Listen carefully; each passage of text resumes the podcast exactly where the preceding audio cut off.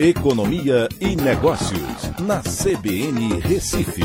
Oferecimento Cicred Recife e Seguros Unimed. Soluções em seguros e previdência complementar. Olá, amigos, tudo bem? No podcast de hoje eu vou falar sobre. Afinal de contas, as ações do governo ajudam ou prejudicam a economia? A combinação de redução de impostos e expansão de gastos sociais tem gerado críticas e elogios quanto aos impactos dessas medidas sobre a inflação e os grupos que sairão mais beneficiados. É preciso a gente entender melhor.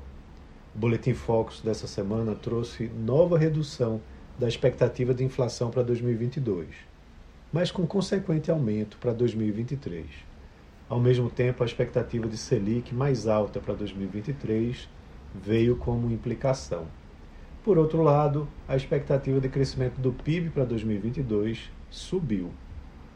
Os preços administrados apresentarão um crescimento praticamente nulo até o final do ano, mas os preços livres serão impactados pelo impulsionamento dado com as medidas fiscais anunciadas.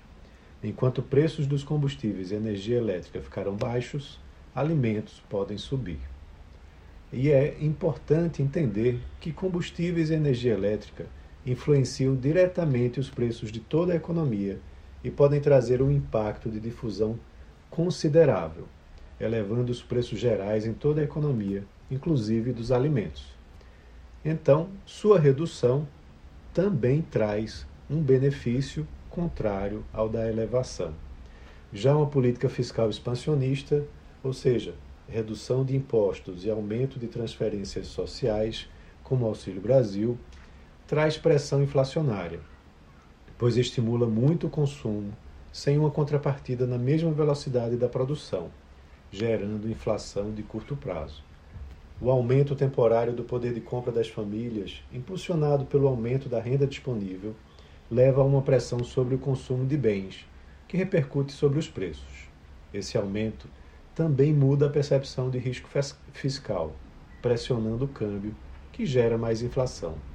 Por outro lado, há duas questões importantes. O ICMS realmente era cobrado de maneira abusiva, chegando a mais de 30% sobre a gasolina em alguns estados.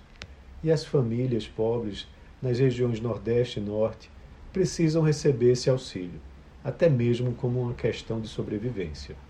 É difícil determinar qual efeito se sobreporá até o final do ano e se trará consequências negativas ou positivas em 2023.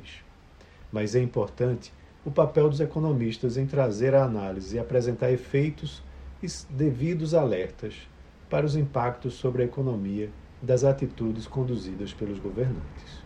Então é isso. Um abraço a todos e até amanhã.